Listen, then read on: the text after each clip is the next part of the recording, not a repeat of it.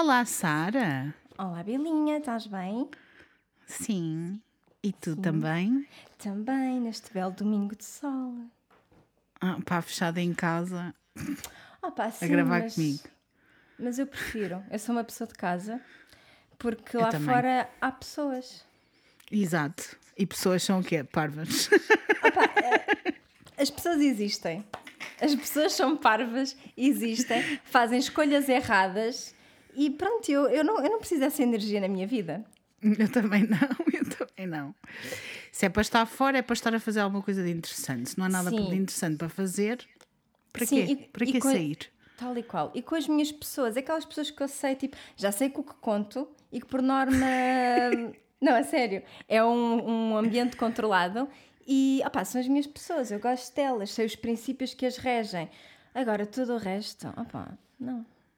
Não, não queremos. É Concordo precisa. plenamente. Conta-me coisas sobre ti, Sara, que é a primeira vez que estás aqui connosco. Coisas sobre mim. Tenho um talento para dizer coisas inadequadas nos momentos mais horríveis. Ótimo, gostamos. Ah, tenho um spam de atenção muito curto. Ok. Ah, sei lá, sou easygoing, ah, gosto de falar, gosto de ler, gosto de passear, pá, aquelas coisas normais, sabes? Sunsets no fim do dia, passeios na praia. Vocês na coisas. praia. Não, eu queria, eu queria mais saber coisas tipo. Eh, o que é que tu gostas? Que temas é que tu gostas? Olha, O de- que é que te arrepia? Essas coisas, assim, o porquê é que vieste aqui parar? O que é que estás aqui a fazer? Olha, eu fui muito coisas. Ok, eu gosto de quase todos os temas que tu trazes. Ah, Uhum. Gosto muito de serial killers, porque a pessoa tem problemas na vida, não sei. Uhum. Ótimo. Ah, gosto muito de coisas do oculto. Nunca tive nenhuma experiência, mas gostava, tenho curiosidade. Ai, não sabe.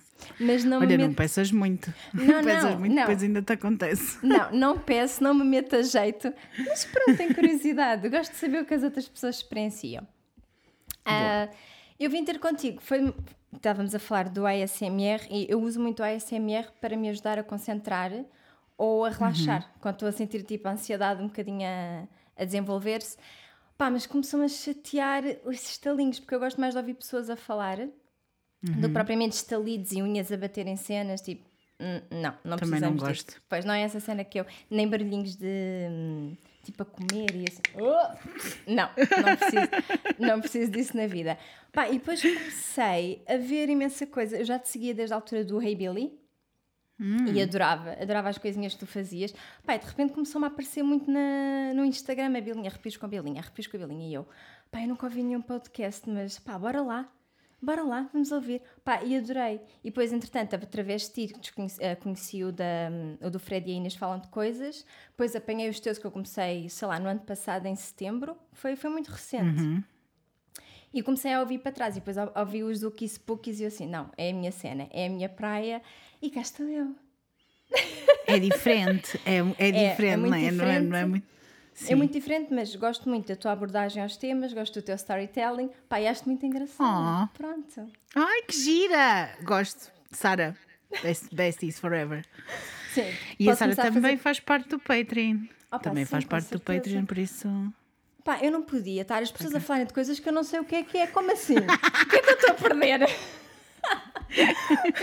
tipo, eu não gosto de não saber o que é que está a passar. Eu preciso ter acesso Gosto, a tudo. gosto disso. E então gosto fui. disso. E depois pensei, pá, se não gostar, lá está, vou-me embora.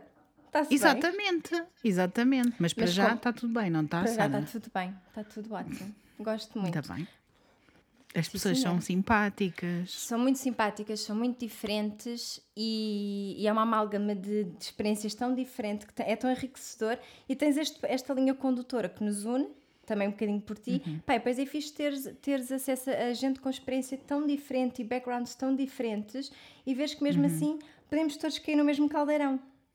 Exatamente, que é bom. Isso, isso é muito giro.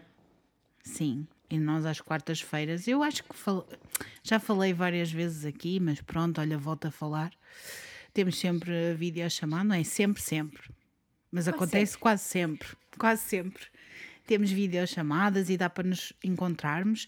E é aquele bocadinho da semana que estamos todos em conjunto e que é, é bom, parece que estamos a reencontrar velhos amigos e Sim, e eu é fixe rio-me para estarmos a conversar. Ah, eu rio-me muito. Eu rio muito, não consigo. Mas é assim, é impossível não, não nos rirmos com os escritos da Tanja. Sim, sim, ela é maravilhosa, ela devia ser membro honorário para sempre. E vai, e é, e é, já é moderadora, já, já está tudo. E, inclusive, é a pessoa que vai fazer o merch deste mês do Eu Clube dos vi, Arrepios. eu vi. Beijinhos, Tanja, parabéns. Oh, Tanja linda! Fiz um caderno maravilhoso para nós. Para quem fizer parte do Patreon e do Clube dos Arrepios em específico, também terá um marcador de livros que ela ainda não mostrou, mas eu tenho a certeza que vai ser lindíssimo, arrasador. Para as outras pessoas, vão ter. Primeiro, vão ter o- os pins dos gatos que eu já mostrei. vão ter para vocês este mês, para quem quiser comprar em separado.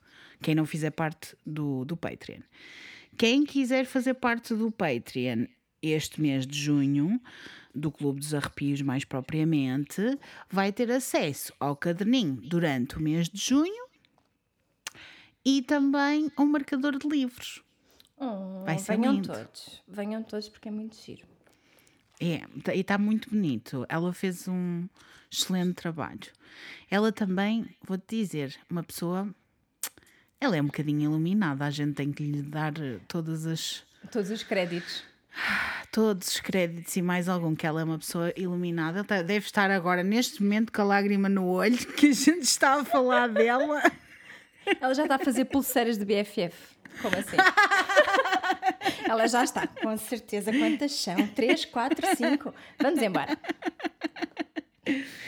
Mas pronto, é isso. A Sara também faz parte do Patreon, por isso é que está aqui. Não tenho chamado pessoas fora do Patreon, mas fico muito contente que tu gostes de coisas assim arrepiantes, spooky, não sei o quê, porque hoje é crimes. Vamos falar sobre crime.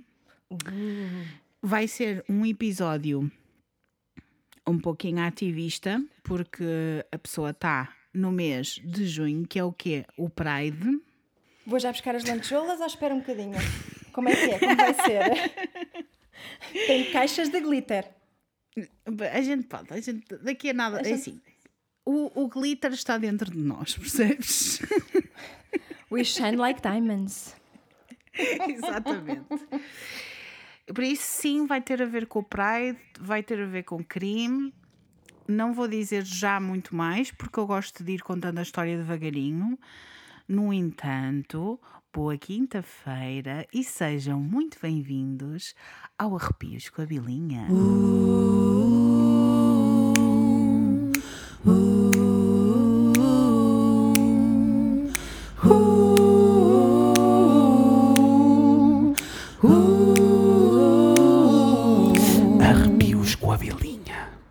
com a Sara também.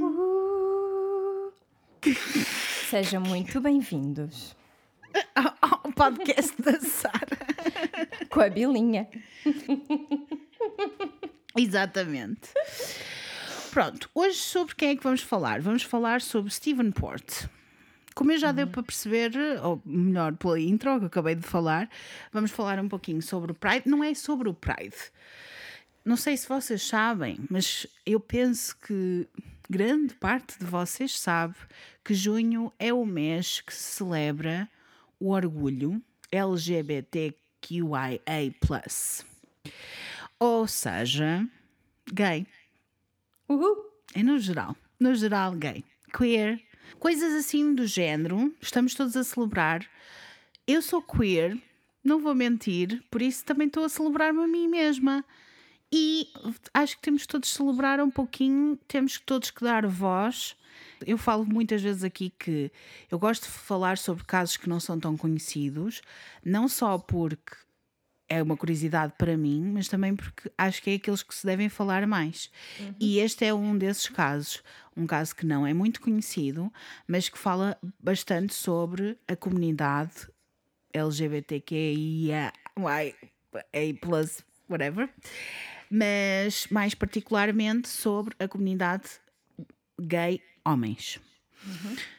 E como o mundo também precisa todo de aprender a lidar com crimes contra a comunidade LGBT, QIA+, Tanto.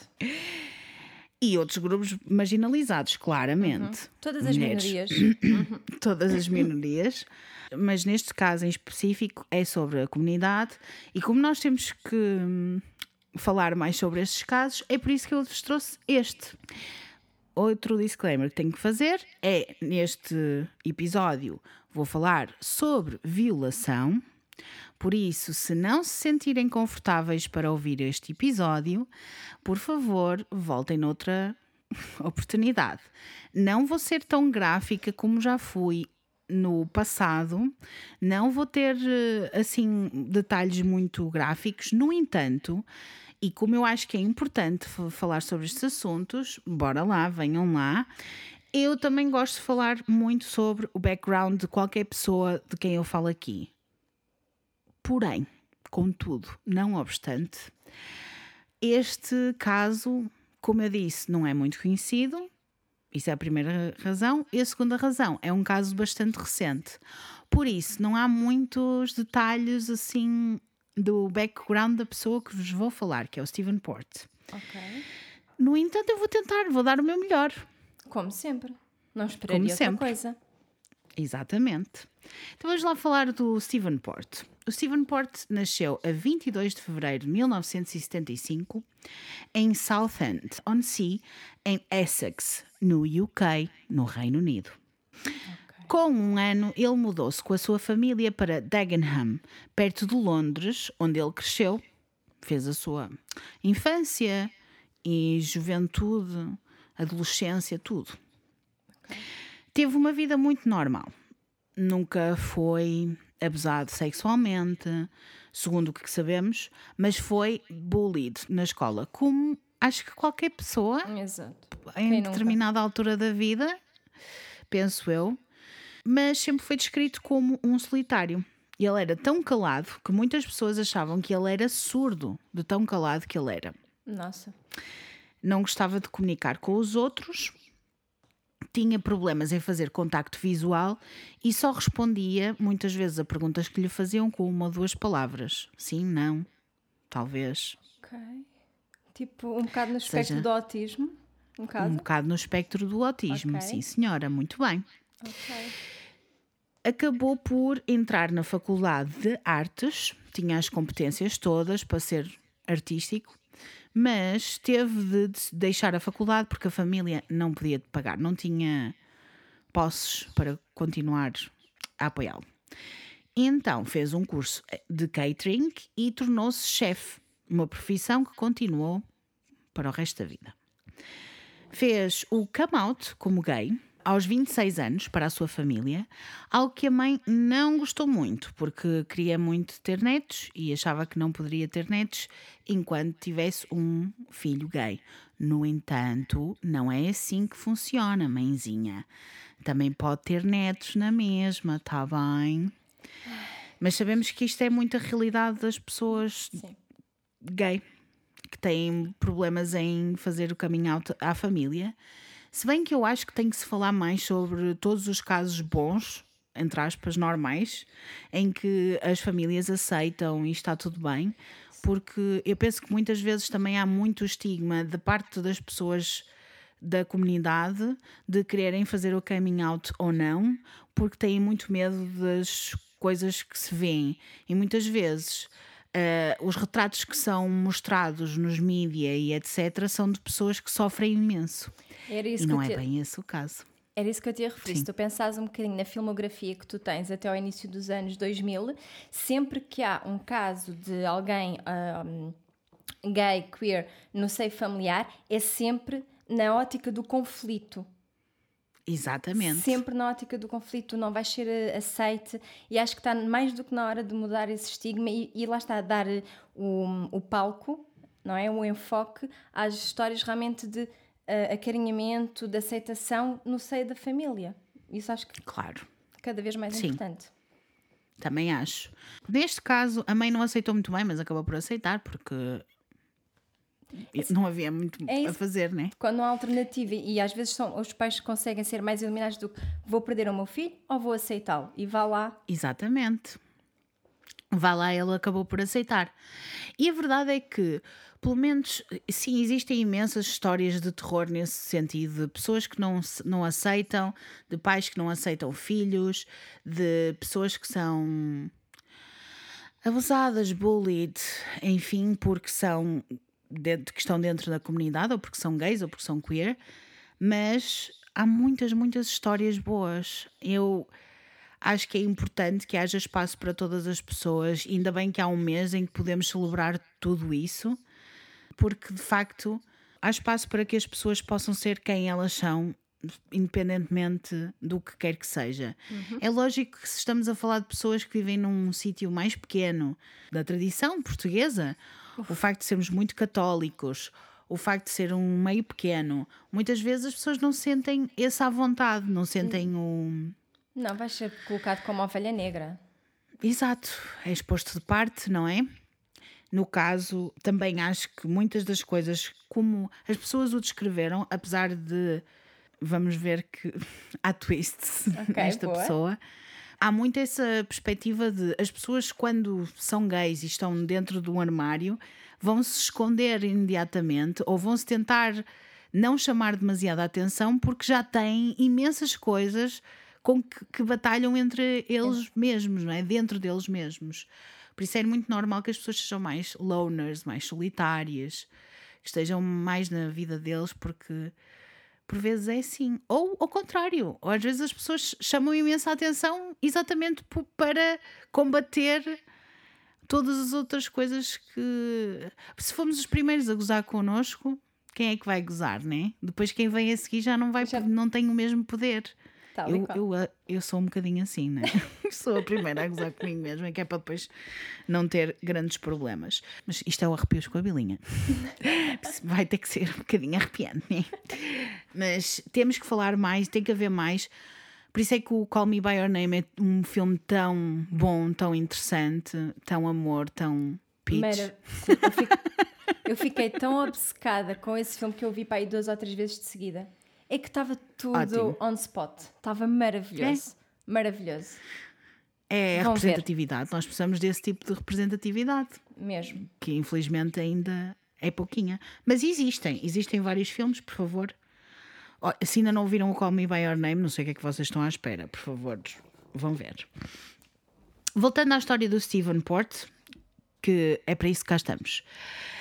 E é twisted porque é arrepios.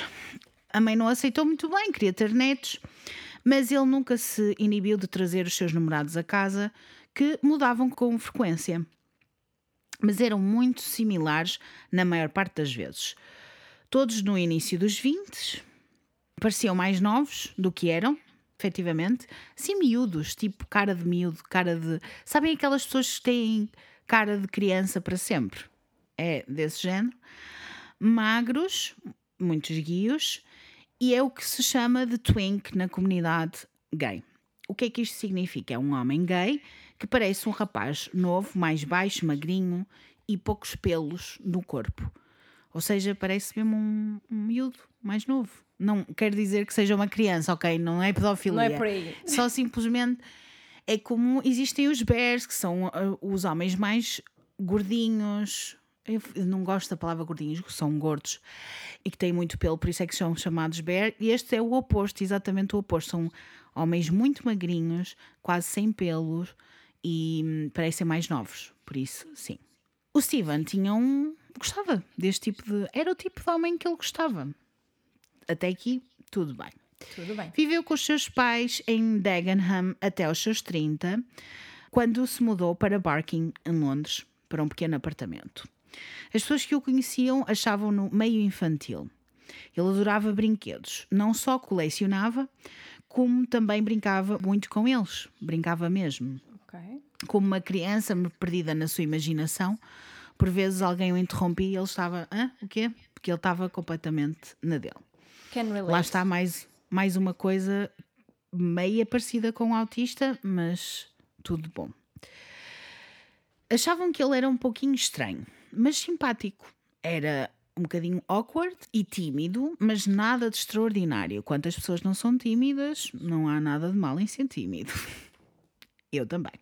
As pessoas acham que eu não sou. As pessoas acham que eu não sou do que eu falo e tal, mas eu sou tímida. eu Amor, sou eu mereço- introvertida. Amor, eu merecia um Oscar pelas vezes que as pessoas acham que eu sou extrovertida.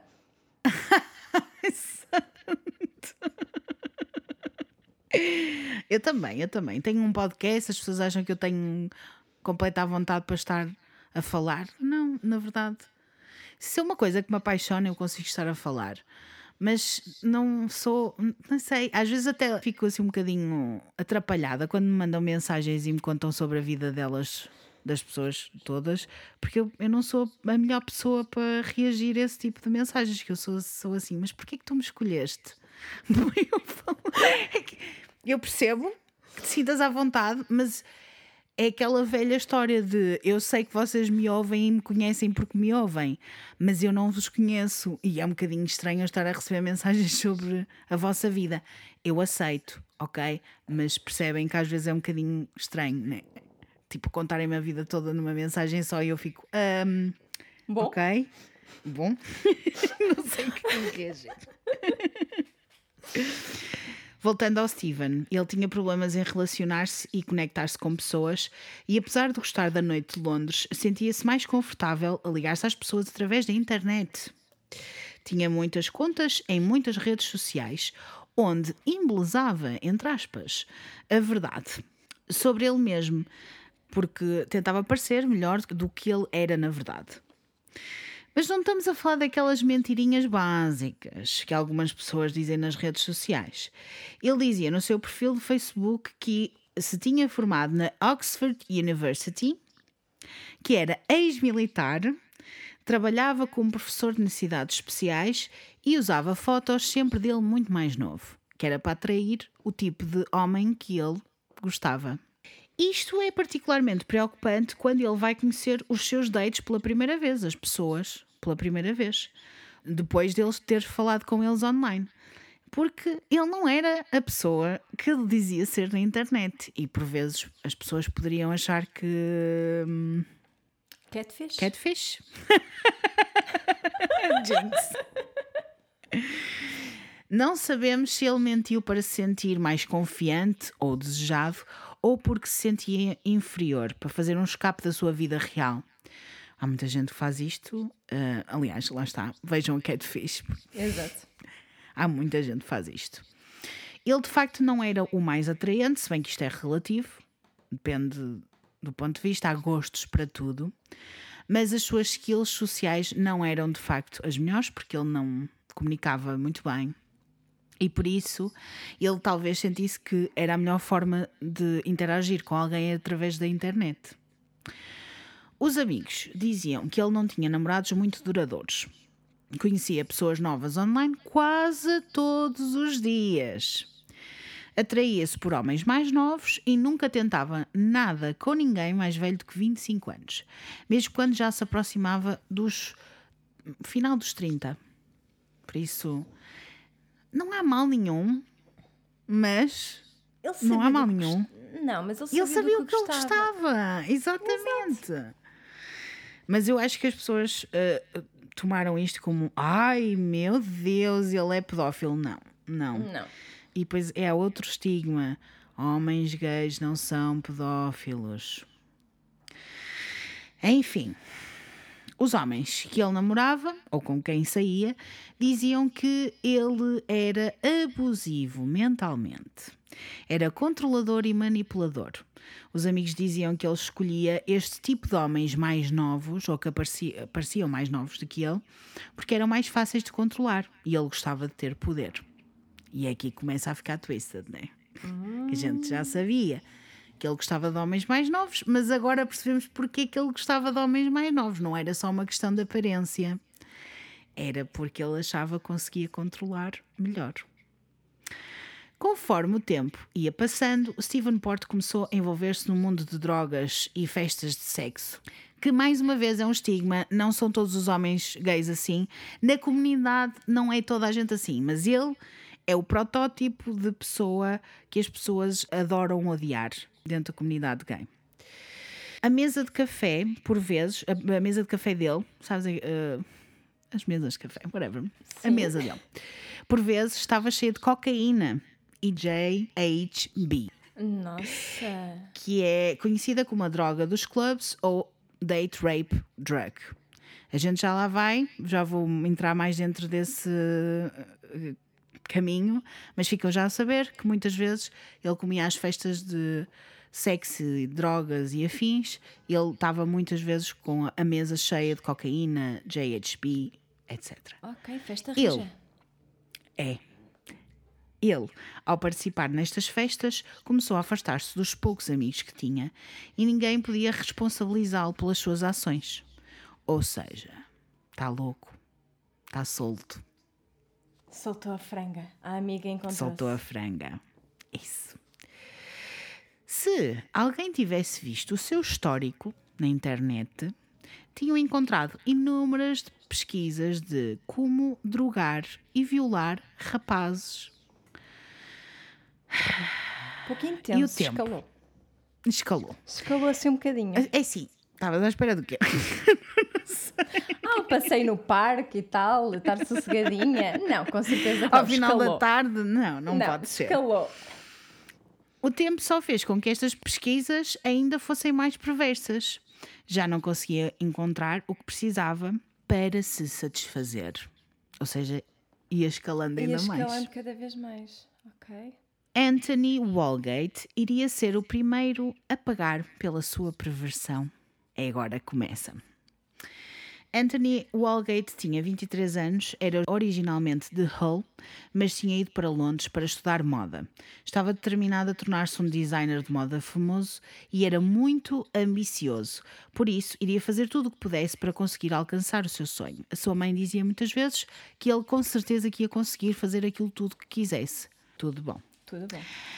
Mas o Anthony não era muito bom nas suas finanças, por isso trabalhava ocasionalmente como acompanhante de luxo ou prostituto.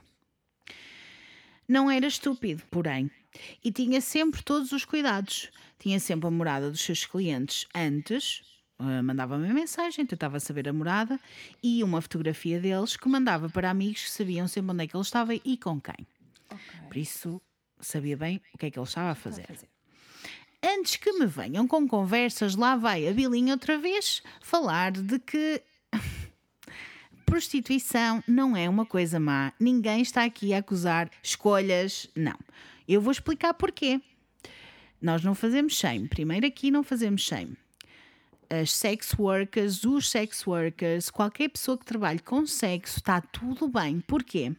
Porque trabalham, são adultos, desde que sejam adultos, e que deem consentimento para fazer determinadas coisas, para mim está tudo bem, porque a pessoa é que sabe da sua vida e eu não tenho rigorosamente nada a ver com isto. Aliás, até achava que devia de ser uma coisa que as pessoas pudessem se ganhar dinheiro com isso, verdadeiramente, pagar impostos e receber também coisas em troca. Assino Já por sei. baixo. Assino por baixo tudo. tudo. Desde que não sejam crianças E não e que sejam haja vítimas de tráfico. consentimento. Tal e- Exatamente. Tal e qual. não há julgamentos por aqui. O que é que aconteceu com o Anthony? Infelizmente, teve o azar quando conheceu Stephen Port, um homem que não estava muito preocupado com a vida de ninguém. Na noite de 17 de junho de 2014, fez tudo como era habitual. Disse aos amigos onde estava e com quem. Concordou um pagamento com Steven de 800 libras por uma noite. Os dois encontraram-se na estação de comboios de Barking, pouco depois das 10 e um quarto da noite. Soube-se depois que Steven não tinha o dinheiro combinado, as 800 libras. Não tinha qualquer intenção de pagar, muito provavelmente. Ou seja, foi algo premeditado. Depois de Anthony conhecer o Steven, o seu telemóvel nunca mais foi usado. Dois dias depois, o 999, que é o 911 inglês do Reino Unido, recebeu uma chamada de um homem a dizer que tinha acabado de chegar à casa do trabalho e que tinha encontrado um homem desmaiado à porta do seu apartamento. Parecia que ele tinha tido uma convulsão ou algo do género, disse o homem. E nisto chegaram os paramedics, aqueles médicos das emergências, encontraram o corpo de Anthony encostado, desmaiado, contra uma parede com uma garrafa de JHB no seu bolso. O que é que é JHB? É agora que a gente vai falar sobre esta droga tão particular. É uma droga que é vendida como um líquido translúcido, tipo água. Aí não tem cor nenhuma. Não tem cor zero. Zero cor, por isso é água. Pois, como detetas? Muito dificilmente consegues detectar. Porque tem um cheiro muito pouco notável e sabe ah, ligeiramente a salgado ou a sabão, dependendo do, do tipo de pessoas. Sabes aquelas pessoas que não gostam de comer coentros? Ah, lhes sabe sei. a sabão? Sei. Acho que deve ser, Vivo deve ser uma. do género. ok. Ok. É, Mas não é um sabor muito presente. É um Sim. sabor que está lá, mas não é assim extremamente presente. Ou seja, pode ser encoberto com outros paladares mais intensos. É uma droga muito forte e muito fácil de ter uma overdose com. O que pode levar à inconsciência, ao coma e consequente morte. Porque o JHB faz com que as pessoas desmaiem muito facilmente, é muitas vezes usada como date rape drug, uma droga para usar para violar as pessoas. Mas se usada da forma correta, entre aspas, vamos dizer assim, parece ter os mesmos efeitos que o álcool e faz as pessoas sentirem-se eufóricas, sonolentas, relaxadas e turned on, excitadas. ah, aroused, como é que isto se diz em português? Excitadas. Sim, excitadas. Com, von- Sim. com vontade de tchaca tchaca na buchaca. A maioria das pessoas usa para ter sexo mais intenso, o que faz com que seja uma droga muito popular na comunidade gay também. Ok. Gay LGBTQ.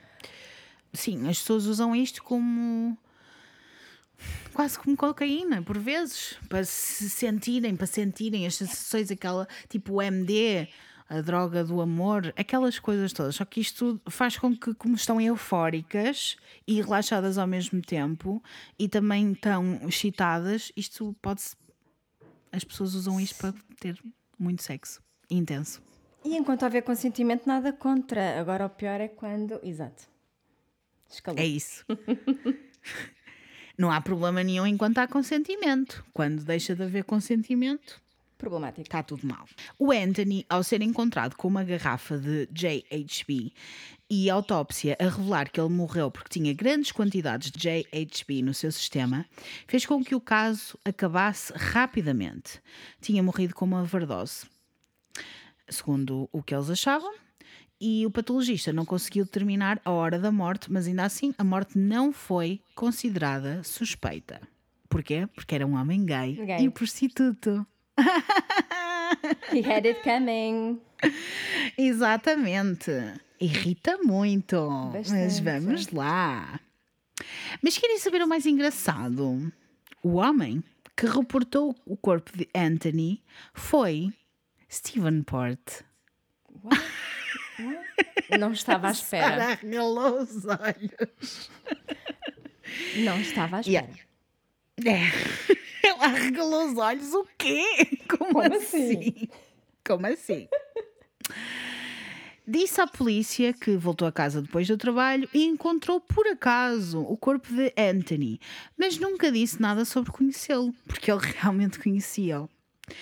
Foi então que os amigos de Anthony contactaram a polícia e contam que Anthony estava a trabalhar como prostituto e tinha ido ter com um homem. A polícia percebeu que a morada que os amigos disseram era a mesma do homem que tinha reportado o corpo e, a 26 de junho, Stephen Port foi preso e foi-lhe confiscado o telemóvel e os computadores, assim como lhe foi tirado também amostras de DNA. Ok. Uau! Uau, fizeram tudo Bom primeira. Uau! Uau, ok. Bom! Calma. Muita calma nessa hora. Foi interrogado nesta altura e desta vez contou uma história diferente. Disse que Anthony tinha tomado drogas quando eles tinham estado juntos, naquela noite, e que ele adormeceu. Steven deixou no seu apartamento quando foi trabalhar e, quando volta à casa, encontrou-o morto. Entrou em pânico e levou o corpo lá para fora e chamou o 999. Mentiroso. Disse que tinha medo de ter problemas que poderiam suspeitar dele ter morto o Anthony e que agiu no calor do momento. Se nunca uma pessoa a sério. Com certeza. E a polícia acreditou. Opa!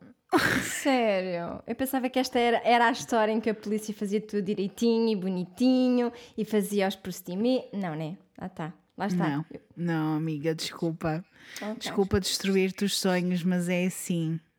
Como, como lidar com isto agora? Vais ter que lidar. Vais ter que lidar, porque o Stephen Port foi acusado apenas de obstrução à justiça e foi libertado logo, sendo-lhe dado uma data de audiência num tribunal em março de 2015, portanto, no ano a seguir. É aqui que a gente fica irritada. Não houve investigação posterior, a polícia nem sequer viu o seu computador nem o seu telemóvel. Como assim? tipo, lá. Se tivessem ido à procura das suas coisas, não é? Provavelmente tinham acabado por ali. Porque as pesquisas dele continham as palavras drogas, violação, overdose e etc. Entre outros. Enfim. O que deve ter acontecido foi exatamente isso. O Steven administrou uma quantidade abismal de JHB propositadamente para o Anthony ficar inconsciente e para ele poder violá-lo.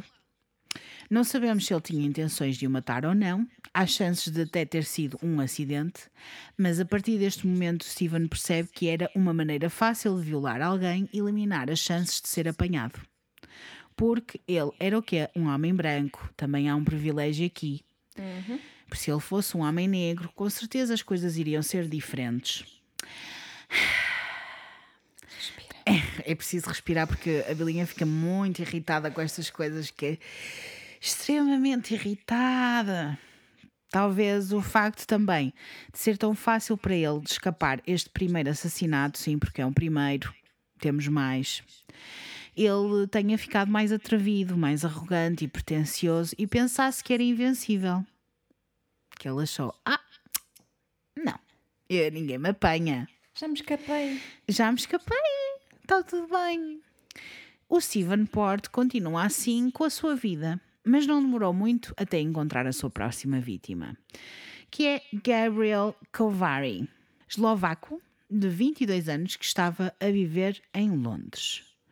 No verão de 2014, estava a viver com o seu amigo John Papey por seis semanas, até um dia que anunciou que ia sair de lá de casa para viver noutro sítio no dia seguinte. Mudou-se no dia 23 de agosto de 2014. Menos de uma semana depois, John ficou a saber que Gabriel tinha sido encontrado morto num cemitério local na igreja St. Margaret em Barking. Como? Sim. Então, mas, então, mas Isto é só escalar, amiga. Isto é, é assim, a gente mete o turbo e é só escalar. sempre a abrir. Como podem imaginar, porque nós estamos a falar do Stephen Port, o Gabriel foi viver com quem? Com o Stephen Port. Os dois tinham-se conhecido online e Stephen tinha-lhe oferecido viver lá em casa sem pagar a renda. Algo extremamente difícil de recusar, tendo em conta que estamos em Londres e as pessoas. alguém oferecer a outro alguém uma casa sem pagar renda, ele disse: Ok. Sim. O quê? Eu só tenho que ter eh, alguns favores sexuais, está-se bem, não há problema. Se eu tiver, lá está, consentimento. Mais uma vez, ele estava a cons- a consentir, era tipo um sugar daddy, e ele estava, ok, eu estou bem, eu vou viver numa casa, não preciso pagar a renda, está-se bem, não há problema absolutamente nenhum. Quem nunca? Quem não? O Gabriel disse a amigos que Steven era um bocadinho diferente, entre aspas. E que ele até chegava a dormir no sofá porque não queria dormir na cama com o Steven. O Steven contou aos vizinhos sobre o seu novo colega de casa, eslovaco e twink. Porque ele era todo magrinho. Aliás, como a primeira vítima também. Todos eles eram muito parecidos fisicamente. Ok. Ele gostava de ter um homem novo e bonito no seu apartamento e gostava de se gabar também de ter um homem novo e bonito no seu apartamento. Steven tinha uma relação muito próxima com um vizinho chamado Ryan, que também era gay e também vivia naqueles apartamentos no complexo. E ia muitas vezes visitar Ryan com os seus namorados mais recentes. Ryan disse que Gabriel era um, era um bocadinho diferente dos restantes, diferente dos gostos de Steven. Era um rapaz ambicioso e inteligente. Gabriel e Ryan começaram até a trocar mensagens, até que Gabriel deixou de responder abruptamente.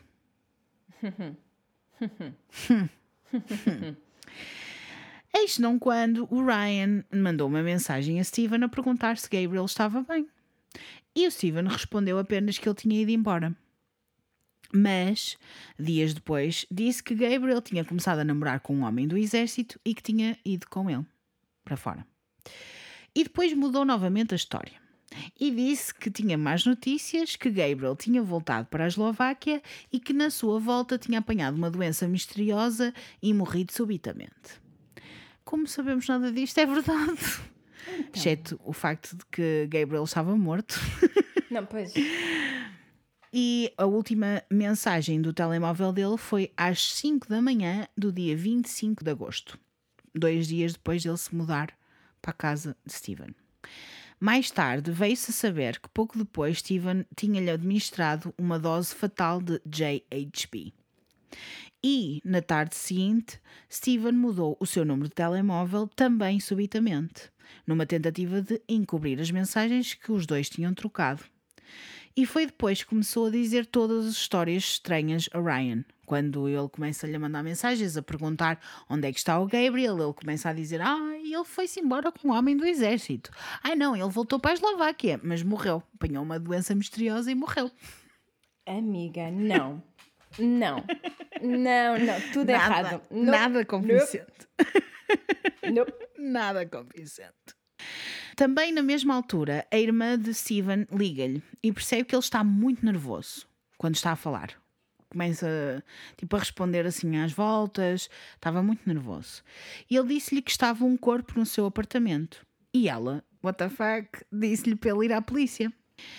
Mais tarde, ele tentou corrigir a sua irmã quando a irmã relata os acontecimentos, disse que não, que ele estava a usar o passado, que estava a referir-se a Anthony Walgate, mas a timeline faz todo sentido se ele estivesse a falar de Gabriel Covary e Então- não. Eu estava só a pensar Anthony. quando ele diz: Ah, tenho um corpo em casa. Eu só pensei: Outro? Outro corpo? Até, até me engasguei que eu estava a ver. Desculpa, Vilinha. Não faz mal. Não faz mal, mas foi muito bem. Outro?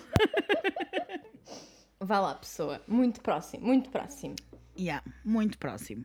Parece também que o corpo de Gabriel permaneceu no seu apartamento por muitos dias depois da sua morte, porque só foi encontrado no dia 28 de agosto por uma pessoa que estava a passear um cão. Sabes aquelas pessoas que pa- passeiam os cães?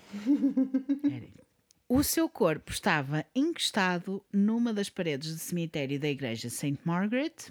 Stephen nunca explicou como levou o corpo para lá, porque insistiu sempre que não era culpado, mas não teria sido muito fácil ir eh, levá-lo assim, sem ser detectado, principalmente depois do corpo entrar em rigor mortis, que é aquela coisa que eles ficam todos tesos. Ficam todos muito duros. Vocês sabem o que é que é o rigor mortis. Mais uma vez, o corpo tinha uma garrafa de JHB e o telemóvel de Gabriel tinha desaparecido. O mesmo que ele tinha feito, que o Steven tinha feito, com o Anthony meses antes. Poucos meses antes, digamos, muito poucos meses antes. Quando o corpo foi encontrado, a polícia chegou à conclusão que ele tinha morrido com uma overdose de JHB e, mais uma vez, a polícia não achou a morte suspeita. Achou que. Não, nada suspeito. Que tinha sido ele a suicidar-se sem querer, Quem nu- Foi sem querer, é pá. Mais ou menos consigo perceber uma pessoa tendo em conta que se ele usava este tipo de drogas, ele poderia ser. hum, poderia ser acidental. Talvez. No entanto, não Difícil. sei. Opa, É preconceito? É. é sim, preconceito. sim. Então, um gay eh, mete-se em drogas, com certeza. Para que perder tempo? Para que pagar o Porque o ele é que escolheu. Exato. Ele é que escolheu. Ele é que se meteu nesse Ele é que caminho. morreu. Exatamente. Mas um homem que se recusou a aceitar isto foi o antigo colega de casa de Gabriel, o John Pape. Disse que esta situação não parecia nada comum a algo que Gabriel faria e começou a fazer a sua própria investigação, tendo em conta que a polícia não estava interessada. Vai para o Google e faz uma pesquisa simples para ver mortes similares na área e encontra a morte de Anthony, apenas meses antes. Anthony tinha sido encontrado em Cook Street, à porta da casa do Stephen, a 5 minutos a pé de St. Margaret's, da igreja de St. Mar- Margaret. Quais seriam as chances de dois homens jovens serem encontrados mortos com overdoses de JHP num período de tempo tão curto e na mesma zona? Poucas. Fala, ele descobriu por ir ao Google. A polícia não conseguia ter feito um melhor trabalho? Não, For real? não. Ok. For real, for real. For real, for real, right now. O John soube da morte de Gabriel pouco depois do corpo ter sido encontrado. A polícia apareceu-lhe à porta para comunicar e ele, John, esperou pela onda de amor no Facebook de Gabriel, mas nada acontecia. A polícia esperou um bom bocado até contar, contarem à família, ligarem para a família e dizerem que o filho deles estava morto. Sim, sim, sim. Eis então que o John contactou o ex-namorado de Gabriel, o Thierry, que agora vivia em Espanha, ou estava lá a passar um tempo. E os dois começaram a falar sobre as circunstâncias estranhas desta morte, porque havia muitas coisas que não faziam qualquer sentido para eles, os dois. Tanto para John como para Thierry. Thierry que tinha namorado com o Gabriel e o John que era roommate dele, ou housemate. E não demorou muito para ficar ainda mais estranho. Vamos nessa. Pois é, pois é. Vamos falar agora do Daniel Whitworth, de 23 anos, que era um chefe ambicioso e que estava a dar-se muito bem na sua vida como chefe. Era gay e, como tantas outras pessoas fazem, virou-se para a internet para tentar encontrar alguém. Usou um site chamado FitLads, o maior fórum gay onde poderia conectar-se com outros homens gays e bissexuais. Foi neste site que encontrou Stephen Port. Mandaram mensagens um ao outro por uns tempos até concordarem encontrar-se da tarde de 18 de setembro de 2014. Daniel saiu do trabalho mais cedo e mandou uma mensagem ao seu colega de casa a dizer que ia voltar tarde, ou seja, ele tinha intenções de voltar para casa na mesma noite. Não sabemos exatamente o que aconteceu naquela noite, o que sabemos é que ele morreu. E que, na manhã seguinte, às 10h30 da manhã, Steven apagou a sua conta no FitLads. Podemos assumir que, como Daniel já estava morto, ele estava a tentar apagar quaisquer ligações que eles tivessem entre eles, mas nós sabemos também que uma vez na internet nunca mais desaparece. Nunca, nunca mais. Naquela noite, ele levou o corpo de Daniel para o cemitério da igreja de St. Margaret de novo e pô-lo na mesma posição que tinha posto Gabriel apenas semanas antes. Leva e destrói o telemóvel dele, do Daniel, e deixa-o com uma pequena garrafa de JHB. A sério? Sim. Exatamente igual. Exatamente da mesma maneira. E não só isso foi exatamente igual, exatamente da mesma maneira como ele foi encontrado na manhã seguinte pela mesma pessoa que tinha encontrado o Gabriel. Aquela pessoa que estava a passear os cães. E o trauma da... Imagina o trauma. Não, e o trauma daquele cão? Falem-me sobre isso. Como assim? Como assim? Ai, coitadinhos! A sério, não consigo entender. Não consigo. Sério. Não dá, não dá. Não dá, é que. Opa, co- convenhamos, ele não era the smartest cookie. Porque ele faz Não exatamente. era. Mas a polícia. Mas ao mesmo tempo, eu acho que ele estava. Ele estava muito confiante, percebes? Não, com certeza. Ele estava extremamente dúvida. confiante, sem dúvida. Ele estava assim: ninguém me apanha, caguei para vocês todos, eu vou fazer o que eu quiser, está tudo. Quem quer, quer, quem não quer, quisesse. Já escapei a uma. A segunda também. Vamos à terceira. Vamos lá. Exatamente. Mas desta vez, o Daniel estava sentado em cima do lençol azul. As suas roupas, da parte de cima do corpo, tinham sido puxadas para cima, como se ele tivesse sido arrastado para aquela posição. Estão a ver? Levantado para aquela posição? Pronto. Quando fizeram os testes todos, a causa da morte tinha sido toxicidade por JHB, mas desta vez Steven tinha ido além e tinha escrito uma nota, uma carta de suicídio, dizendo que ele tinha tomado JHB deliberadamente para ter uma overdose para se matar, porque tinha sido ele o responsável pela morte de Gabriel, tendo-lhe dado uma dose acidental de JHB e não conseguindo viver com a sua culpa. Ai, pera, que ela agora já tem um plot. já há todo um enredo. Já, já. Ganda novela que ele inventou. é o que eu tenho a dizer. A polícia não viu razão nenhuma para não acreditar nisto, não viram nada de suspeito, mesmo se aquela carta não dizia nada sobre a família de Daniel. Até tinha um apontamento a dizer. E vocês não estão preparados. Ele tinha um apontamento. Na carta estava escrito assim: cito. Não culpem o homem com quem estive ontem. Foi só sexo. Opa! Suspeito? Nada. Suspeito é zero suspeito. O que é suspeito? Como assim suspeito? Não! Não, claro. Aliás, sigam esta carta. Não suspeitem do homem. Ele não tem nada a ver. Nada. Notoriamente. Nope. Ah, ah. O quê? Zero. Zero. A médica legista, mulher arrasadora, até perguntou se eles tinham visto a carta e mostrado à família de Daniel para ver se era a sua caligrafia. E o detetive disse que sim, que tinham ido, mas não, não tinham. Opa! Eu rio-me que é para não chorar, percebem? Opa, é mau demais. É mau demais. Quando achas que a incompetência policial já atingiu o topo, não, ainda há mais, ainda há mais um bocadinho para escalar. A médica legista disse então que não conseguiria ter a certeza acerca do Daniel ser responsável pela morte de Gabriel e depois de se ter suicidado e que não conseguia tirar uma terceira pessoa da equação, por isso deixou o caso como um veredito aberto, que é como não sei o que é que aconteceu, para mim isto não está fechado, mas vocês é que sabem porque não sou eu que mandei nada. Para mim não não está isto não nada faz sentido. Ou melhor, ela não disse isto na- nada faz sentido.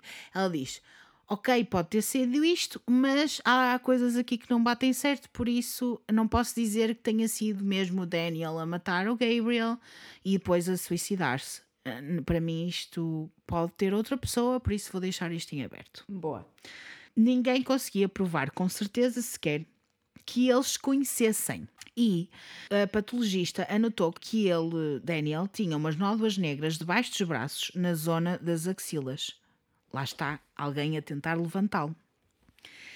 Muito improvável que tenham sido causadas acidentalmente, e ela diz que poderia ter sido causadas por alguém a mexer no seu corpo com as mãos antes dele já estar morto, muito provavelmente, porque só ficava pisado mesmo a sério, porque o sangue deixa de circular, não é? E por isso ele ainda não estava morto, morto, quando ele pegou nele e deixou lá. Eu não sei se conseguem imaginar isto, mas ele estava inconsciente, é o que podemos perceber. Por isso ele não sentiu esta parte. Mas, mesmo com estas alegações, não houve mais investigações. Para a polícia, eram só homens gays a mandar drogas e a morrer, como fazem normalmente. A polícia não investigou nada do que o Daniel tinha feito nas horas anteriores à sua morte, nem sequer tentaram perceber quem era o homem com quem ele tinha estado na noite anterior, como ele tinha escrito na sua carta do suicídio. Não tentaram perceber nada. Não testaram o lençol azul onde ele estava sentado, porque se o tivessem feito, tinham-os levado direto para Stephen Port, cujo DNA já tinham na base de dados, porque eles já tinham feito testes. A minha questão é: então o que é que eles fizeram?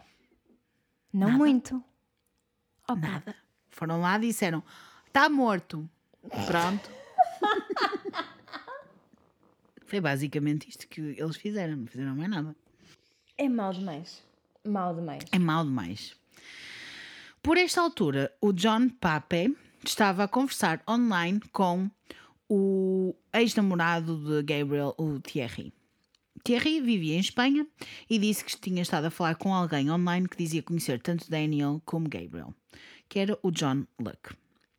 Disse que contactou John depois de perceber que ele tinha seguido Gabriel no Facebook e por isso escreveu para lhe perguntar se eles se conheciam. John Luck descreveu-se como um homem de 21 anos, uma antiga estrela de porno gay na Califórnia e disse que tinha passado duas noites com Gabriel cerca do dia 22 de agosto e que tinha sido apanhado apanhado na sua casa, ou seja, pick-up.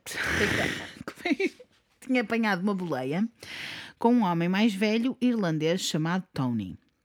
Poucos dias depois, o segundo John, o John Luck, mandou uma mensagem a Thierry a dizer que se tinha encontrado com Tony e que lhe tinha perguntado o que é que tinha acontecido a Gabriel e que ele lhe tinha respondido a dizer que tinham saído com um rapaz, um, um jovem da mesma idade, mais ou menos, chamado Dan, e que tinham ido para uma festa, uma orgia em Barkin.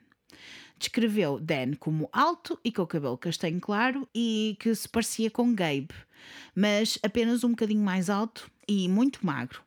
E quando referida à morte de Gabe, o John Luck não queria sequer falar do assunto. Suspeito. Ah, achas que é suspeito só para ti, porque para a polícia não. Pronto. Quando Thierry falou com John a dizer que Dan também tinha morrido, supostamente em relação à morte de Gabe, o tal John Luck respondeu: Por favor, não os deixes prender-me. E depois, mais tarde, disse que talvez Dan soubesse o que tinha acontecido a Gabe e que talvez ele não conseguisse viver com a culpa ou algo do género. Extremamente estranho, não é? Tendo em conta que eram as mesmas palavras usadas na carta do adeus de Dan. What? Como assim? Como assim? Ou mais um? Vá lá, esforcem-se um bocadinho, é só um bocadinho, não é pedir muito. Olha, não consigo revirar mais os olhos, não consigo, já estou na nuca. Eu vou explicar porque é para o Thierry não foi assim tão estranho. Os círculos são pequenos na comunidade gay. Toda a gente se conhece e por isso Thierry não tinha motivos para não acreditar nesta pessoa que dizia conhecer tanto Daniel como Gabriel. E poderia ser perfeitamente uma pessoa que tivesse conhecido um rapaz, um jovem, um homem que tivesse conhecido os dois. John dizia que estes homens mais velhos iam a festas para caçar, entre aspas, homens mais novos e que usavam álcool e drogas e metiam as drogas nas suas bebidas para depois os violarem. E isto era uma coisa que supostamente acontecia, e não sei se não continua a acontecer, nestas festas onde estes jovens iam. Dizer jovens, que não é bem jovens, porque já não são jovens, já são adultos. Mas vocês percebem que são jovens adultos. Claro que John Luck era o Steven Port. E mesmo Tony existindo, porque depois eles descobriram que Tony efetivamente era um homem e que existia, que não era uma invenção, Tony nunca tinha conhecido Steven, nem Steven tinha conhecido Tony, ou nenhum dos homens mortos. O Tony também não conhecia nenhum dos, dos miúdos no- jovens adultos mortos. Era apenas um nome no Facebook que o Steven tinha encontrado uma vez e que decidiu usar para seu benefício. Steven estava apenas a tentar levar Thierry para uma nova narrativa que ele próprio tinha feito, aquela história toda de ai, eu não consegui viver porque eu acidentalmente matei uma pessoa com quem eu estive e não consigo viver com esta culpa, por isso vou-me matar para aqui. Lá está, telenovela. O homem Telenovela. era escritor nato. Só que um bocadinho, falta um pouquinho Falta, esta fanfiction, falta. vamos, vamos dizer. John Pape, com todas estas informações, decide contactar a polícia local com aquilo que sabe, mas encontra muros atrás de muros. Como não era familiar, John Pape não conseguiu obter nenhuma informação sobre o caso de Gabriel. E a polícia também não estava interessada em investigar a informação que John lhe estava a dar. Por isso decide contactar a Pink News, que é uma das plataformas mídia LGBTQIA+, maiores do mundo. E também Gallup, que é uma organização do Reino Unido contra a violência LGBTQIA+, que trabalhava mais perto com a polícia, esta organização. Tanto a organização como os mídia, a plataforma dos mídia. John pediu a ambos para contactarem a polícia, eles mesmos, já que tinham ligações mais próximas, para procurar respostas. Algo que fizeram apenas para saber que as mortes estavam a ser tratadas como não suspeitas e, baseadas nisto, a Pink News decidiram não avançar com nenhuma história, nenhuma notícia. Sim. Sim. Tu estás, tu estás assim, tu parece aquelas pessoas que estão no edge of the seat. Sim, eu Estás à espera, à espera que alguma coisa aconteça. Mas só acontecem coisas más. Pois é. Mas nós sabemos o nome desta pessoa, por isso podemos assumir que isto vai acontecer. Vai acontecer, vai acabar. vai acabar. Estou a torcer. Mas, neste ponto da história, o Stephen Porte estava a sentir-se indestrutível. Eram três mortes e a polícia mal olhou na sua direção. Ele está a safar-se pelos seus crimes e não está a ser particularmente cuidadoso nem a esforçar-se para se esconder. Ele está a fazer o que ele quiser e a polícia só não o apanha porque não quer. Get away with murder. Yes! A 23 de março de 2015, finalmente tem o seu julgamento por obstrução à justiça em relação à morte de Anthony Walgate. Declara-se culpado e é sentenciado a oito meses na prisão, mas só serviu dois dos oito meses. É libertado a 4 de junho. Pouco depois de três meses, comete o seu último assassinato. Mas ainda foi lá. Mas ainda lá foi, infelizmente. Quem foi o último foi o Jack Taylor, de 25 anos, que vivia em Dagenham com os seus pais e trabalhava como motorista de uma daquelas empilhadoras, ah, tipo cenas para empilhar coisas em cima umas Um das empilhador, outras. sim. Nas obras, sim.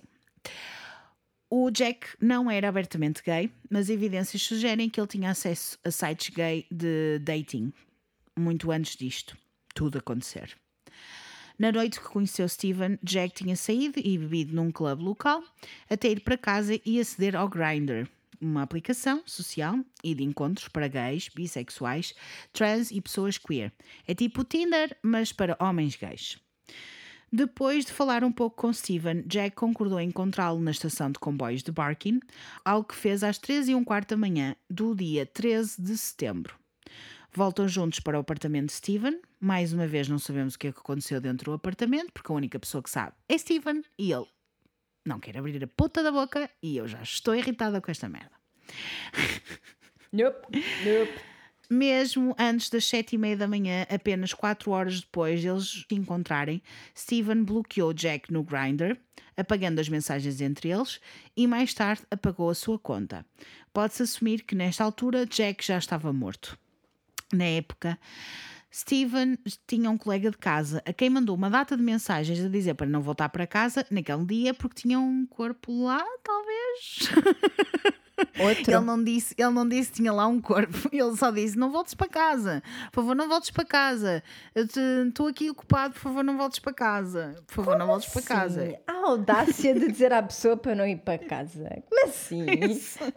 Exato.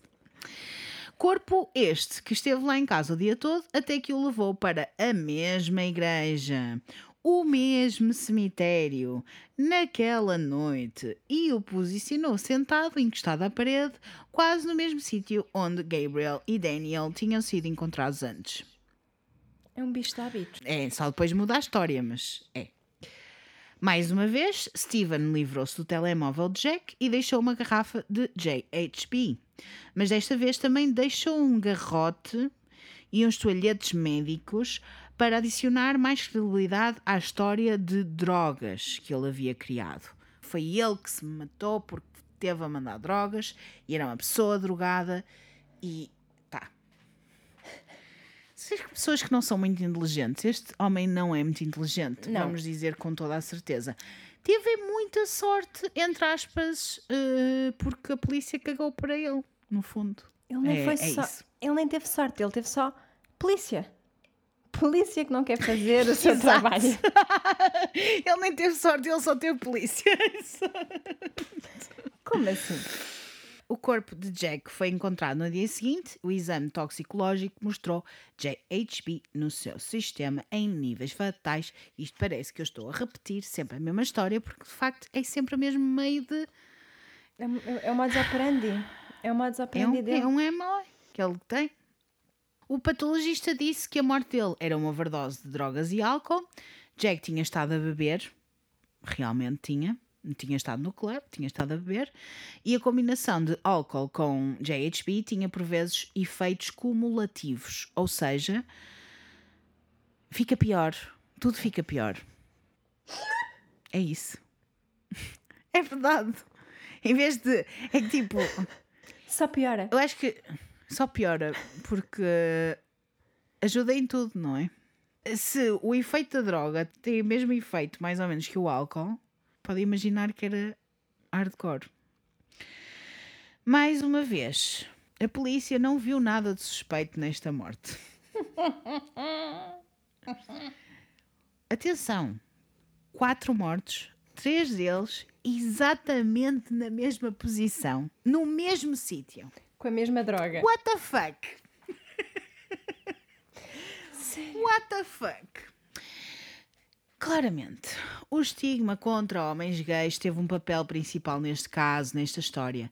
Mas a família de Jack ficou imediatamente preocupada com isto. Por, por um lado, Jack dizia para quem quisesse ouvir que não usava drogas, não gostava da sensação, nada. Não era uma pessoa que usasse drogas. Para eles, o filho morrer de overdose, o filho, o familiar, morrer de overdose era algo que eles não conseguiam acreditar. Era impossível. Também não era do género dele estar num cemitério escuro à meia da noite. Nada nesta situação faria sentido com a pessoa com que ele era e por isso tentaram falar com a polícia várias vezes para tentar perceber o que é que realmente se passava. Só que a polícia só os contactou novamente quase duas semanas depois de dar a notícia que Jack tinha morrido. A família de Jack vê passo a passo o que é que ele tinha feito naquele fim de semana. Porque decidiram, então se a polícia não está a fazer nada, vamos fazer nós. Vê na internet que outros homens morreram nas mesmas circunstâncias ou nas circunstâncias similares na área, no mesmo sítio. Foram encontrados no mesmo sítio. E eles começam a. Espera lá, não estou a perceber. Investigam o background de cada um deles e encontram coisas muito similares nos casos e comparam-nos com o de Jack. Levaram todas estas informações à polícia, que simplesmente cagou. Não estava minimamente interessada. Combinada? Zero. Zero. E, eventualmente, depois de muito pressionarem, souberam que a polícia tinha um CCTV, umas filmagens de Jack, a encontrar-se com um homem fora da estação de Barking, horas antes da sua morte. Quem era o homem era Steven, pois claro. A família pediu para as filmagens serem libertadas ao público para ver se alguém conhecia este homem. E, eventualmente, depois de estarem a insistir, a insistir, a insistir, não desligar, não a forçar, a polícia aceitou e libertaram as imagens. A 13 de outubro. Mas atenção, 13 de outubro. Ele foi morto a 13 de setembro. Não está tudo. Eles tiveram um mês. Um mês a insistir com a polícia. É mal demais. A 13 de outubro de 2015, a Metropolitan Police libertou uma imagem de Jack andar com um homem alto e loiro. Mas não foi uma pessoa do público que identificou Steven. Foi um polícia de Dagenham que percebeu quem era este homem. Ah, um polícia atento. Ah, Oh, oh, parece que abriu os olhos de repente. nossa. Sério. Que era o mesmo homem que eles tinham estado a interrogar no ano anterior por causa de um morto que tinha aparecido à à porta da casa dele. Vá lá, mas o senhor vá lá. O senhor estava atento. Vá lá, o senhor polícia. Epá, também Um, não faz mais um, que a obrigação um. dele, né? Mas um, um ano depois. Um ano depois. Na manhã de 15 de outubro, Stephen Port foi preso no seu apartamento pela suspeita de causar a morte de Anthony Walgate, Gabriel Covary, Daniel Whitworth e Jack Taylor. Foi questionado, foi interrogado extensivamente durante os quatro dias seguintes, durante os quais continuou a dizer que não conhecia nenhum deles, exceto Anthony, que ele sabia que conhecia Anthony, não é? Mas depois disse que talvez, entre aspas, tivesse encontrado Daniel numa festa de sexo em Londres e talvez, entre aspas, o tivesse beijado, entre aspas, ligeiramente, entre aspas. Talvez.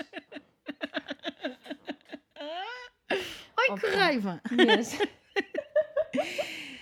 O Steven disse que nunca tinha usado JHB, nunca tinha tomado nada disso, nunca tinha comprado e nunca tinha dado nada disso a ninguém. Mas os vizinhos já tinham visto garrafas no seu apartamento. Por isso era mentira. Eles não precisaram de muito para ligar Steven Port a todos os outros quatro casos e a 18 de outubro de 2015 foi acusado de quatro Ei! assassinatos. Depois de quatro, podia ter sido apanhado no primeiro. Falem-me sobre. No Opa, primeiro. a sério, que nervos.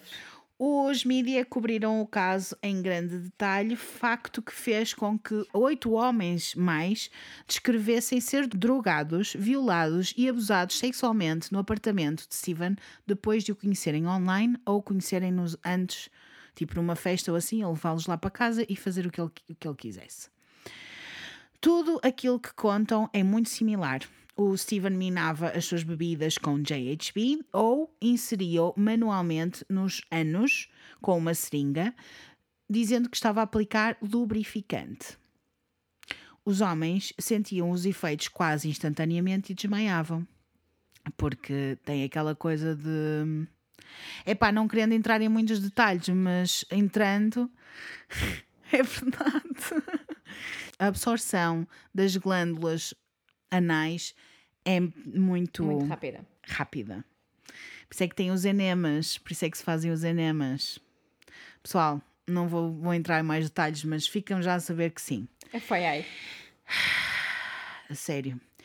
É importante relembrar que estes eram homens que estavam com vontade de estar ali com ele, que tinham-no conhecido no Grindr com a intenção de ter sexo com ele, mas ele não queria sexo normal. Ele queria que eles estivessem inconscientes e por isso queria violá-los. Estes homens não consentiram a administração das drogas nem a sexo enquanto inconscientes. Assentiram ou consentiram ter sexo com ele, mas não desta forma. Por isso, isto é uma violação. É preciso explicar isto com todos os detalhes, que é para as pessoas perceberem um pouquinho que não são todas as pessoas assim. Tá? No total, Steven foi acusado de quatro casos de homicídio, quatro de homicídio involuntário, quatro de administrar um veneno com a intenção ou tentativa de prejudicar a vida ou infligir uma lesão corporal grave, sete casos de violação, seis casos de administrar substâncias com a intenção de subjugar para permitir atividade sexual e quatro acusações de abuso sexual com penetração. Isto tudo. O julgamento começou a 5 de outubro de 2016 em Londres. Ele disse ser inocente a tudo. O julgamento foi muito prejudicial para Stephen. Um expert em caligrafia confirmou que a caligrafia na carta suicida de Daniel era um match. Tinha sido o Stephen que tinha escrito. Oh, a sério. Shocker. Espera aí, não culpem a pessoa com quem eu estive ontem. não, ele não tem nada a Não, ver. não, não. Não, não, nada. Hum, hum. Nope. Não. O papel e a mica que tinham sido utilizados nesta carta de suicida tinham estado no apartamento dele, foi encontrado provas que tinham estado lá. Houve muitos testes em muitos itens encontrados nos corpos das vítimas Estes testes revelaram que estes itens estavam cobertos de DNA de Steven, incluindo a roupa de Daniel, óculos de sol de Gabriel e aquele lençol azul. Sabem? Que pertencia à própria cama de Steven. Porquê? A sério? Não dá para perceber. Não, é, é mal demais. Conseguiram também rastrear a conta de John Luck até Steven, claro, tinha o mesmo endereço IP. Encontraram também as suas pesquisas e 83 vídeos sexuais homemade, feitos em casa, no seu telemóvel. Alguns dos clipes mostravam-no a ter sexo com homens inconscientes. Sério? A sério. Perceberam também que o seu cabelo loiro era uma peruca, porque ele tinha o cabelo castanho claro, mas não era loiro loiro. Ele usava uma peruca, por isso tudo o que mostrava online era fake. No seu julgamento, ele tinha 41 anos e ele dizia sempre ter 25, 26 para as outras pessoas. Sim. No julgamento, nunca olhava para as famílias das suas vítimas, tropeçava nas palavras e fugia às perguntas e cada vez se enterrava mais quando começava a tentar explicar as suas ligações a cada vítima. Eventualmente confessou ter escrito a carta, mas disse que foi Daniel que a ditou. Desculpa que nem consigo. Opa! Opa! Hum, não! Não! Imagina, foi ele que me ditou. Eu estava com ele, mas ele é que me ditou e eu é que escrevi. Mas ele que me ditou. Como assim? Eu não consigo. Não consigo, ele era um mentiroso compulsivo. Não, não dá. Mas não era muito esperto. Nada esperto. O quê? Ele era zero esperto. Ele era zero esperto. Eu adoro serial killers quando eles são espertos. Mas assim não dá. Assim, não Porque ele conseguimos. não é esperto. Não dá para ser. Não. Steven nunca mostrou nenhum remorso, nada de remorsos, e a 24 de novembro de 2016 foi considerado culpado de 22 acusações e foi sentenciado a prisão perpétua. Está neste momento preso em Belmarsh Prison, onde irá morrer muito provavelmente. Agora, eu vou entrar com as minhas alegações finais, porque eu sinto que preciso, e depois, não sei, podemos debater um pouco, mas eu sinto que eu preciso de Não. dizer algumas coisas. Claro, vai que é teu. Não, se- não é? Sim, sim. Sim, a justiça aconteceu, mas poderia ter acontecido tão mais cedo. Mas tão mais cedo. Se a polícia tivesse feito bem o seu trabalho, teria parado logo após Anthony, o primeiro. Há uma falta de empatia clara neste caso, falhanço atrás de falhanço. O público fez mais do que a própria polícia. Não nos vamos esquecer que a única razão pela qual isto tudo está como está e aconteceu como aconteceu foi porque a, a família do Jack tentou perceber o que é que estava a passar e, e forçou para que a polícia fizesse alguma coisa. E eu acho que a polícia também acabou por fazer alguma coisa porque depois de quatro mortos eles começaram a perceber. Bem, ok, se calhar há aqui alguma coisa, ou a gente tem mesmo que fazer alguma coisa porque já estamos fartos de não fazer merda nenhuma. É verdade. Até quando a médica legista fez questões, eles decidiram ignorar a médica legista que trabalha com a polícia. Isto faz zero sentido. Zero sentido. Então o que é que decidiram fazer?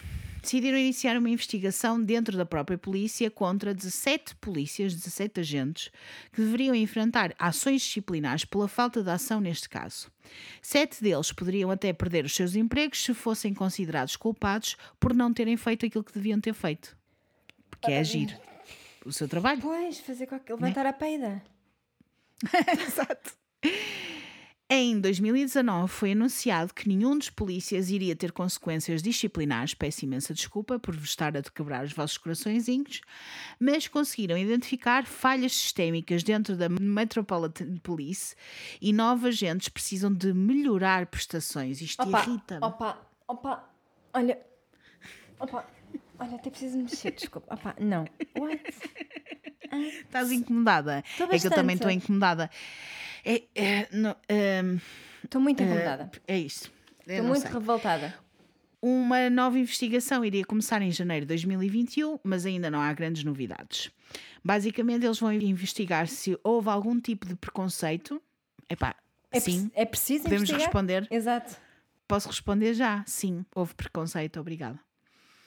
Liguem-me, a sério, liguem-me. Eu até falo inglês, está-se bem. liguem-me, juro.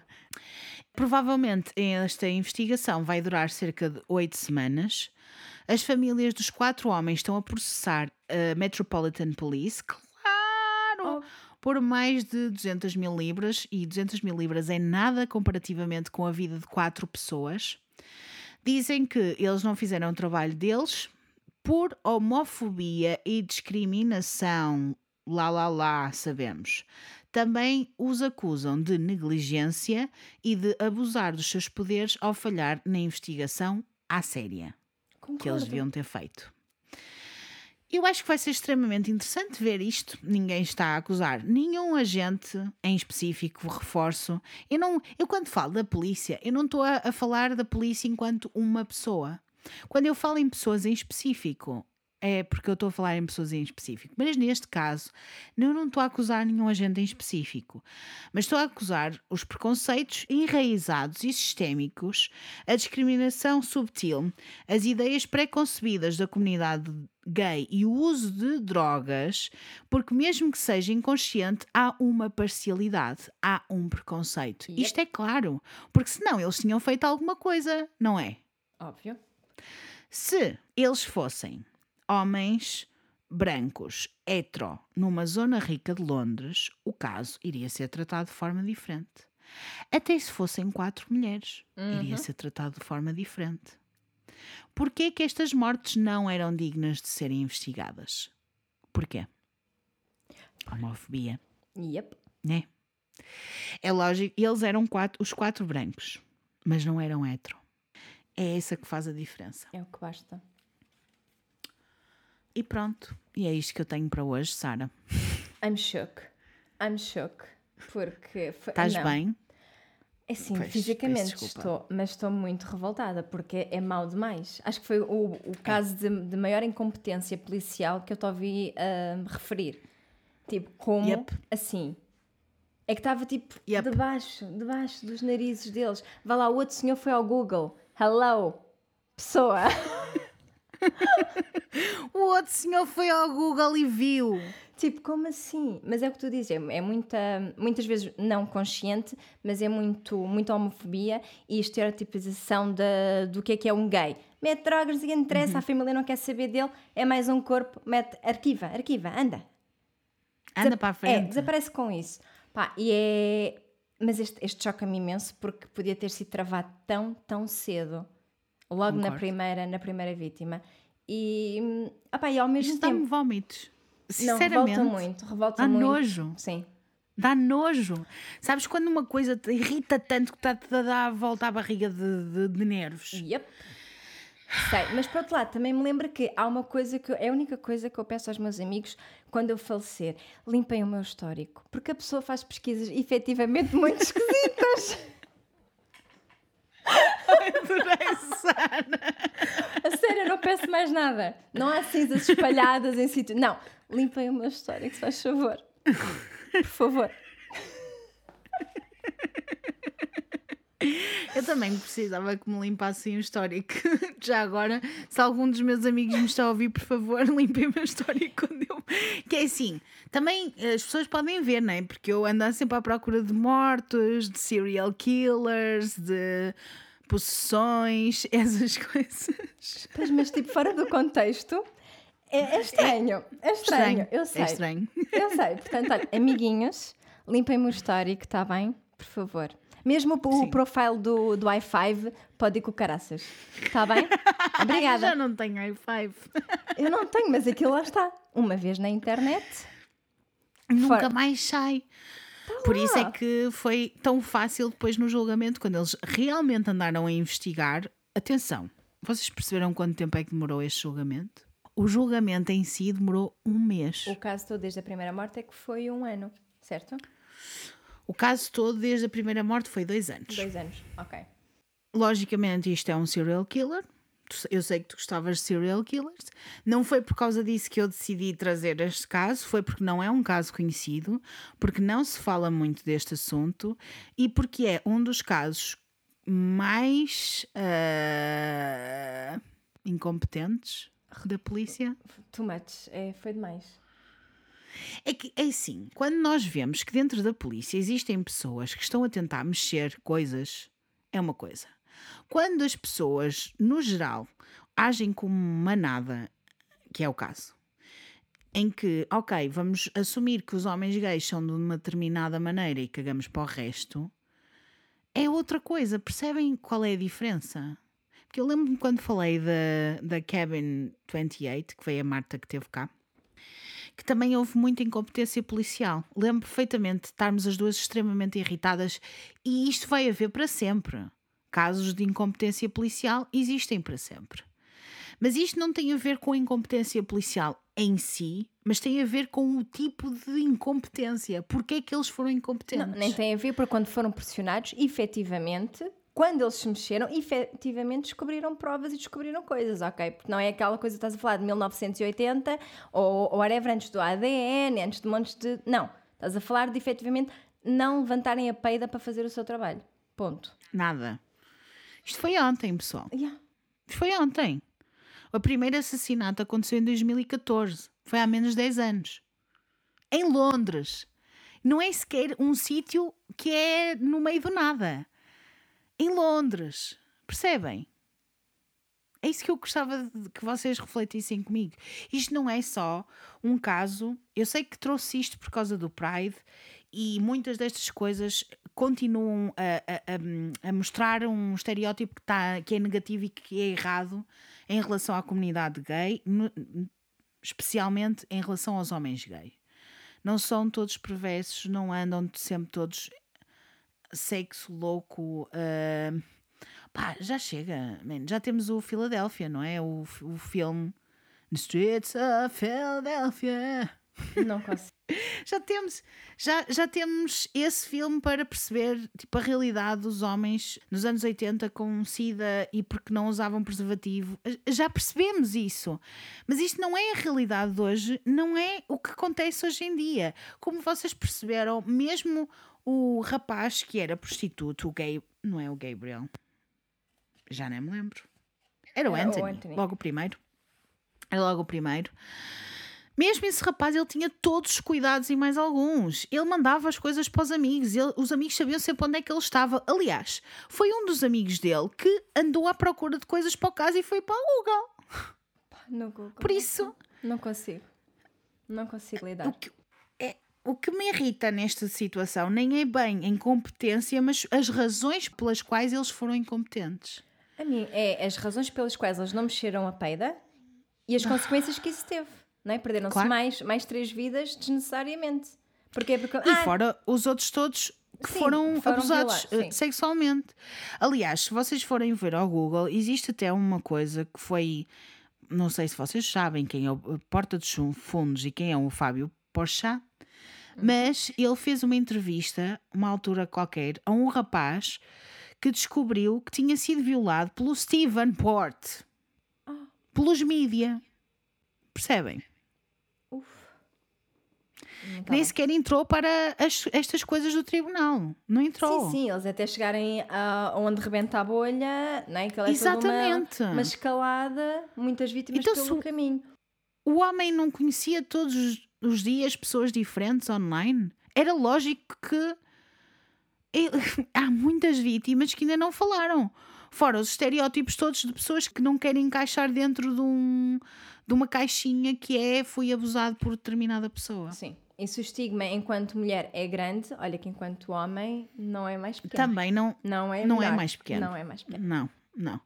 Não, aliás, porque são, são normalmente pessoas que estão dentro de um armário, que estão dentro de um estereótipo, que estão dentro. Aliás, só os nomes para as pessoas, eu, eu concordo, eu não sei, porque eu também não, eu não quero estar a dizer too much, mas penso que é um bocadinho. É, é redutor estar a dizer os bears, os twinks. Ah, é a mim, para mim, é redutor. Mas no caso, uh, pronto, eu percebo que, que, se queiram identificar dessa forma e não, não tenho nada contra. A minha questão é que eu acho que é redutor porque estás a meter a pessoa dentro de uma caixa. Tem que fazer parte daqueles é o problema dos características. Sim, é o problema dos rótulos, na verdade. Isso. Não é? É só. Eu não concordo. É só isso. Yeah. É, é como eu, tipo, não, percebo que seja nem que seja só para dar aquela informação do. É mais ou menos este, esta, esta caixinha, este género, estereótipo, sim. este género, mas por outro lado também é muito redutor. Lá está, ficas. É. Hum, mas pronto. Mas pronto, aceito, a pessoa é que sabe, sim, sim, não tem nada a ver com o assunto. Tal e qual. Mas ao mesmo tempo, lá está, acho que é um bocadinho redutor e que deixa com que as pessoas não, não sejam tão livres, digo eu. E neste caso, o que eu quero dizer é, em relação ao Pride em relação à comunidade LGBTQIA+, existem imensos casos, imensos casos que não são conhecidos, imensos casos de pessoas que são constantemente injustiçadas. E eu trago aqui muitos casos de mulheres porque me identifico, lá está, sou mulher, sou feminista e acho que é importante estarmos a falar sobre casos que não são conhecidos e existem inúmeros. Inúmeros. Este foi um caso que eu quis trazer, não só por, porque o gajo foi uma besta, continua vivo. Mas também polícia, né? Mais uma vez. Mas é a cena que muitas vezes nós não nos apercebemos. E eu, contra mim, falo. Eu própria, com certeza, tenho preconceitos que tenho que libertar. E existem imensos preconceitos que as pessoas têm que libertar. E, e foi uma das razões pelas quais eu quis trazer este caso, porque é tão importante. Se nós nos queixamos muitas vezes das mulheres não serem ouvidas porque realmente não são, e muitas vezes as mulheres são violadas e querem falar com alguém e não são ouvidas mesmo dentro da própria família, com amigos próximos. Imaginem o que é que é pertencerem a uma comunidade em que as pessoas são mais marginalizadas, são mais postas de parte e eu acho que é mesmo muito importante que celebremos, e é, e é para isso que existe este mês, né? Para celebrar o orgulho gay, para celebrar o orgulho LGBTQIA, e para que percebamos que vamos deixar as pessoas viver, né? Vamos deixar as pessoas serem quem são e respeitar e celebrar com elas, dar-lhes voz. É isso que é importante neste mês.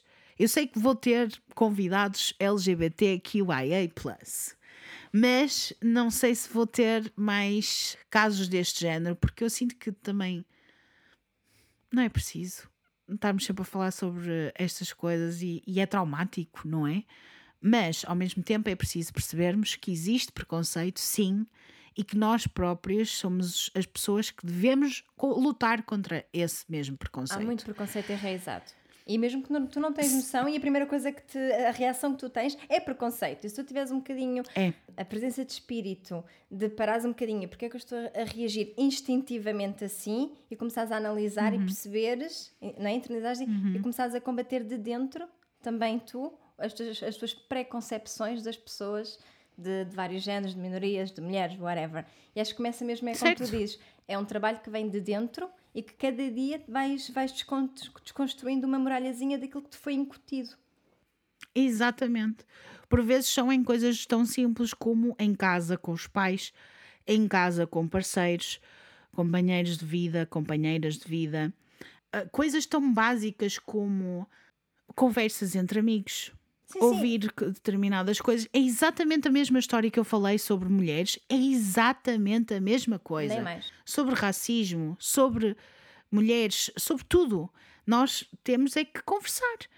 E, e estes temas serão sempre temas que eu vou falar aqui, porque vocês sabem que eu não consigo, não é mais forte que eu. Não consigo, eu leio uma história destas e fico. pessoa nem sabe, a pessoa nem sabe, a pessoa nem consegue. Assim que as pessoas já, já me estão a, a, a ouvir no hiperespaço.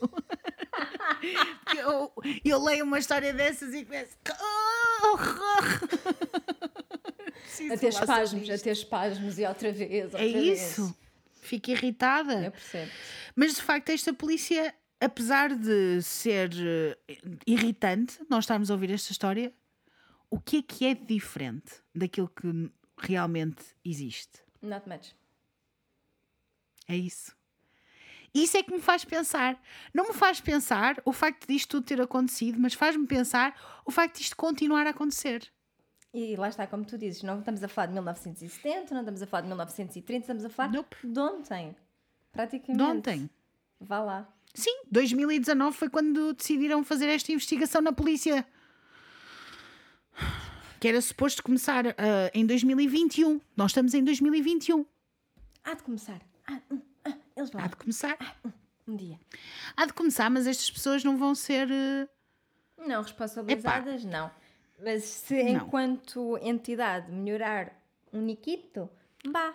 Vá. Sim, porque é esse que é o importante. Porque muitas vezes são os ambientes tóxicos que nos levam a conclusões tóxicas e a termos maneiras tóxicas de pensar e de agir. Sim, quando tu entras numa. como a polícia, que tem aquelas engrenagens, tu entras também, tu vais também, não vais ser a pedrinha que vai partir aquela porcaria toda, não é?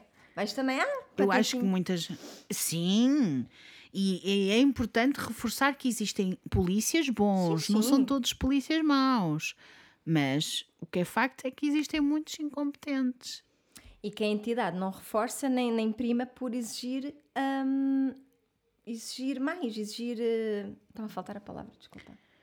Exa- mas Excelência, é, mas é exigir excelência, Excelência. E, Uhum.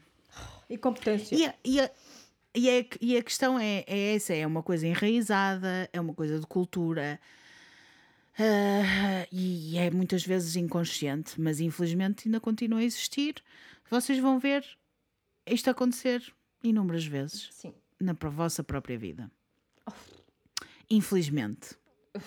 Mas cá estamos para isso. Enfim, olha, olha, desculpa, Sara, desculpa ter-te deixado frustrada, mas Um eu precisava de falar sobre este tema. Eu não sei, eu acho que tu gostaste na mesma, embora tenhas estado frustrada. Eu- exato, lá está, é a frustração, mas tipo, não, vai, dá-me mais, vai, vai, vai escalar. Quanto mais vai escalar? Escalou. Escalou, papão. Rebenta a bolha. É tipo, rebenta a bolha. Foi. Não, mas gostei e acho muito importante, sim, falar cada vez eh, mais e cada vez mais consistentemente da- das minorias e dos preconceitos, que não é só aquela pessoa que vai na rua e aponta dedo, é tu, aquela pessoa que não age no preconceito, mas que o tem enraizado também. E se queres fazer parte Sim. da mudança, tens, que- tem, tem que partir de ti. E mantendo sempre, para mim, uma das maiores máximas que é minha liberdade acaba onde começa a tua.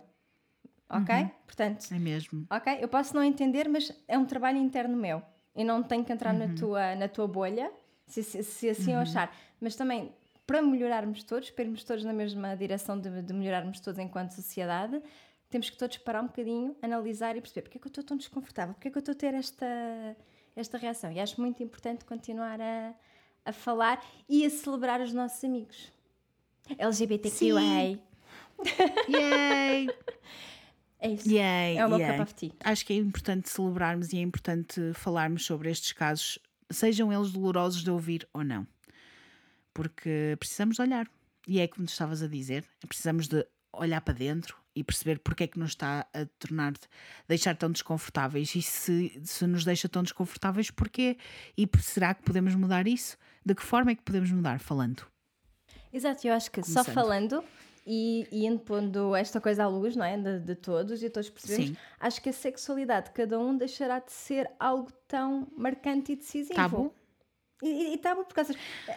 Mas percebes, tipo. Até a sexualidade entre casais heterossexuais. Não, não, é sim, um mas- tabu. Mas ou seja, que não seja algo decisivo. Sim. Sabes que não seja Sim. Uhum. algo que te defina quando eu te conheço.